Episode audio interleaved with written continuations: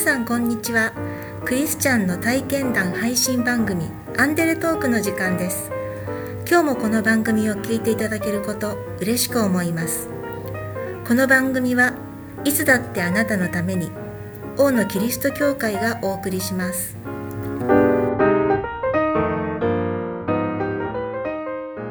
自分の生き方を変えたいと思ったことはありませんか？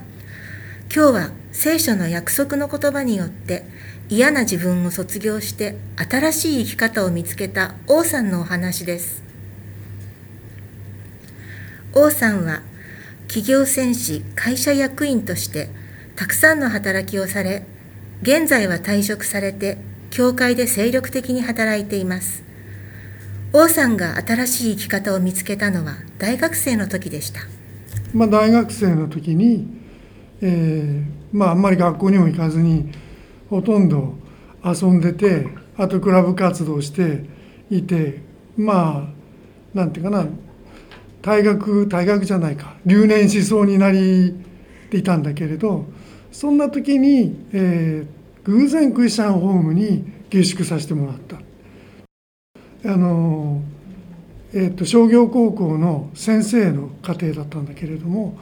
えーまあ、当時の米沢の教会の長老さんの家だった私クリスチャンですっていうような感じじゃなくて普通の人なんだけどでもその生き方って見てると本当にこう神様に仕えていくっていうあの経験の生き方をしている。で家庭が全然暗くなくて明るくてあのそれこそオープンマインドでいろんな人たちが来てでそこでこう時にはなんて大きなテーブルがあってそのテーブルちょうどなんていうかなこの机ぐらいのでっかいテーブルがあってそこに10人ぐらいでこういてそれでこうみんなで食事をする。そこにこう下宿人が何人かいたんだけれどみんな、ま、交えてで下宿人も一緒にこう食事をする。そういうこうなんていうのすごく温かくてオープンマインドなクリスチャンホームで。僕が持ってたそのクリスチャンっていういわゆるなんていう宗教に凝り固まった人たちっていうイメージとかけ離れた家だったっていう、まあ、そこに非常に魅力を感じてはいたんですね。でよく、まあ、教会にも誘ってくれたんだけれどなかなかそう簡単には行くかっていうところでずっと行かないでいたんだけれど。ちょうど大学院の2年生の春だったんだけれど、まあ、クラブ活動をやっててそこでこうあのたまり場にしている料理屋さんがあったんだけど、まあ、飲み屋さんですね。でそこで、えーと、クラブの新入生の歓迎のコンパをやってたんですね。で4月で。でどんちゃん騒ぎして。それで帰ってそしたらそこのおかみさんがその翌日にあの、えー、クラブの後輩が飛び込んできて死んじゃったっていう。びっくりしてね。当時多分42歳か43歳ぐらいだと思うんだけどもう全然前の日僕らと一緒にね酒飲んで大騒ぎしてたおばさんがパタッと死んじゃったっていうのでね心臓麻痺だったんですけどもその突然死っていうのはやっぱりすごい大きなインパクトがあってでその時にこう考えたのは明日死んだらどうなるのかな明日死んだら一体自分がここに生きていたって証はどこにあるんだろうってそういうことをこう考えたんですね。あの死っていうことを今まで身近にあんま感じたことがなかった。ところがその今まで自分の隣でピンピンしてた人が突然死んじゃうで突然自分が死んじゃった時に一体自分って何がこの世界世の中にこの世に自分の生きてきた証って何もないなって。何もない。全く自分の人生って無意味で無駄だなって。でそんなことのために今まで生きてきたのか。まあ20当時22か23だったと思うんだけど二十何年間も何のために生きてきたんだっていうことにこうその時思い至ったんですね。でその時にやっぱりこう聖書っていうのはやっぱそのクリスチャンホームの影響って非常に大きくてそのまあ下宿人も一緒に食事をする時にそのあまあおじさんおじさんが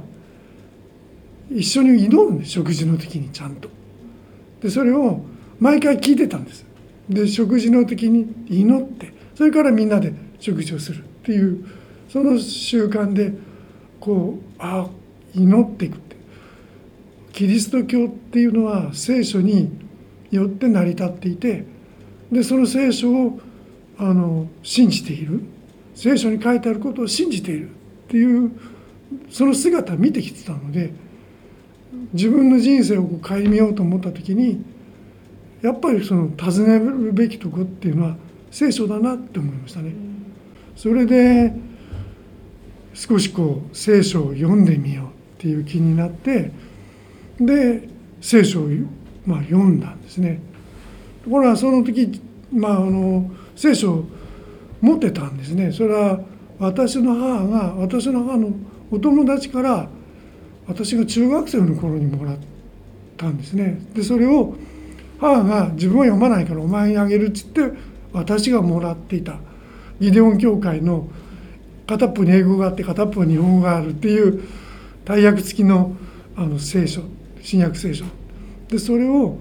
読んだんですね。マタイの福音書からザーッて読み始めて。でおそらく1週間かちょっとぐらいでガーッと読んでって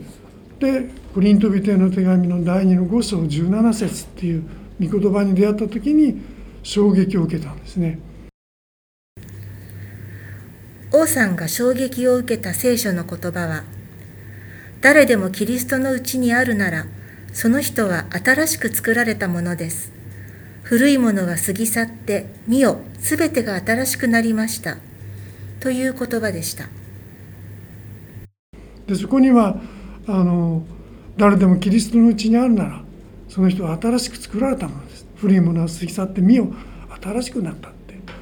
その言葉があって自分がその変わりたいって思ってたんだけどもその変わりたいでも変われない自分から自分ではどうすることもできない自分っていうのを知っていたんですね。だからまあ人間なんかどうせあの一度生まれてきたら、ね、一度しか人生はないし死んじゃったら終わりって思ってたんだけどそうじゃない自分そうじゃないことを求めている自分っていうのがあるというのに気がついたんですね。でこの御言葉に出会ってああここに解決があるかもしれないって思ったんですね。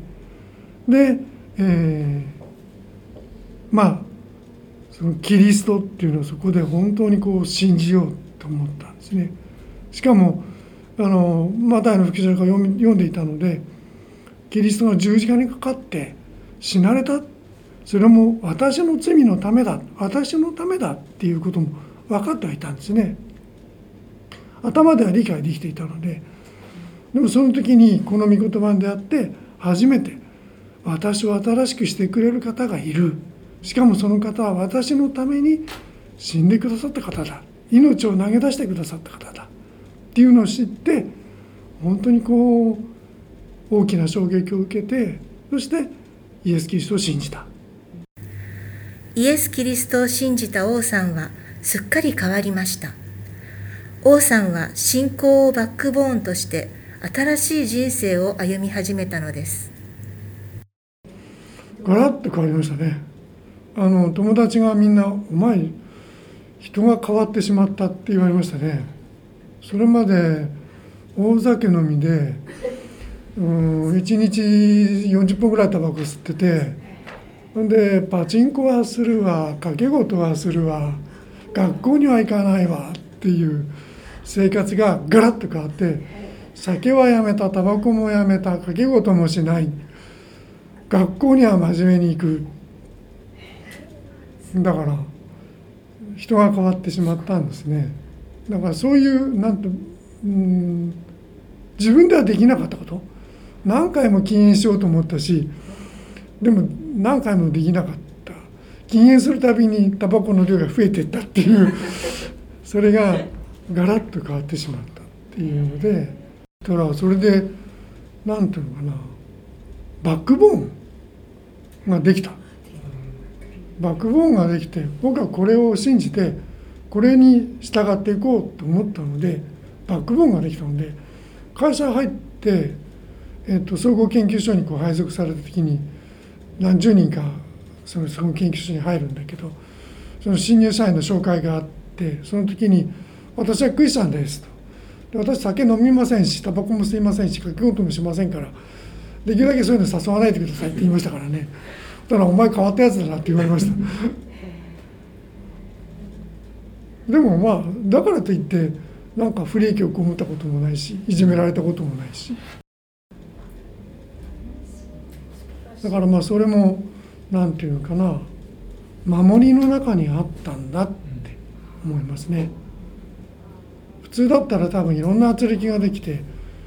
ねあのいろんな関係が壊れたりするんだろうけれどあの何も壊れるものはなくてかえってクリスチャンになったことによってそのクリスチャンの世界っていうのがこう広がった、まあ、キリストと共にまあもちろん失敗もたくさんあったんだけれどでもキリストと共に歩んできて、うん。まあ、今いつ死んでも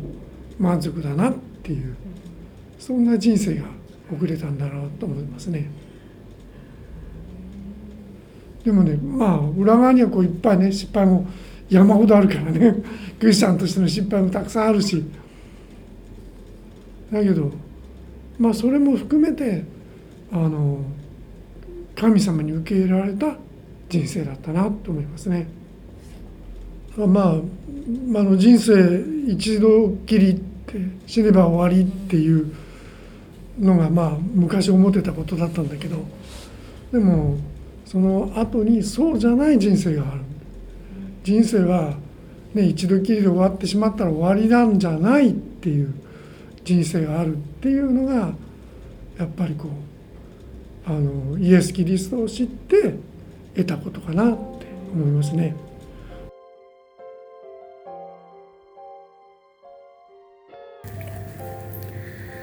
誰でもキリストのうちにあるならその人は新しく作られたものです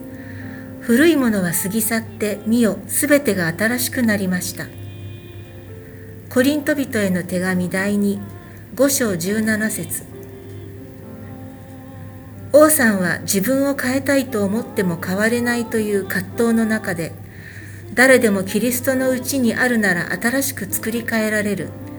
古いものは過ぎ去って全てが新しくなる。という衝撃的な聖書の言葉に出会いました。そこに解決を求めてイエス様を信じたところ本当に生まれ変わったような新しい生き方を始めることができました。聖書は王さんだけでなくこの話を聞いてくださっているあなたにも同じことを約束しています。